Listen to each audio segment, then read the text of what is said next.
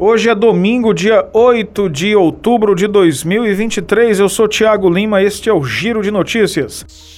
A dengue se tornará uma grande ameaça no sul dos Estados Unidos, no sul da Europa e em novas partes da África nesta década, foi o que disse Jeremy Farrar, especialista em doenças infecciosas da Organização Mundial da Saúde, a OMS, uma vez que as temperaturas mais altas criam as condições para que os mosquitos transmissores da infecção se espalhem.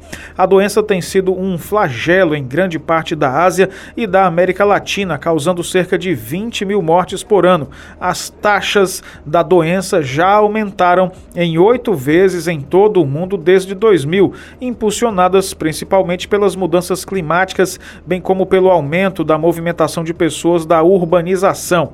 Muitos casos não são notificados, mas em 2022 foram diagnosticados 4 milhões e 200 mil casos em todo o mundo e as autoridades de saúde pública alertaram que são esperados níveis quase recordes de transmissão neste ano. Bangladesh está passando atualmente pelo pior surto de todos os tempos, com mais de um milhão de mortes.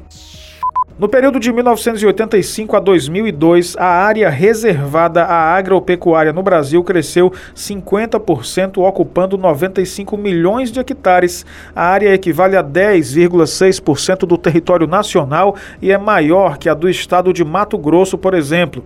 A análise é da Rede Colaborativa de Mapeamento Anual do Uso e Cobertura da Terra no Brasil, MAP Biomas, e foi divulgada Nessa sexta-feira, o levantamento aponta que quase dois terços da expansão da agropecuária no país, ou 64 milhões e meio de hectares, deriva do desmatamento para pastagem.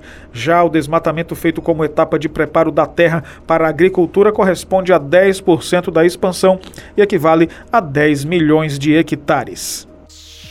O Giro de Notícias tem produção, edição, locução e sonoplastia de Tiago Lima.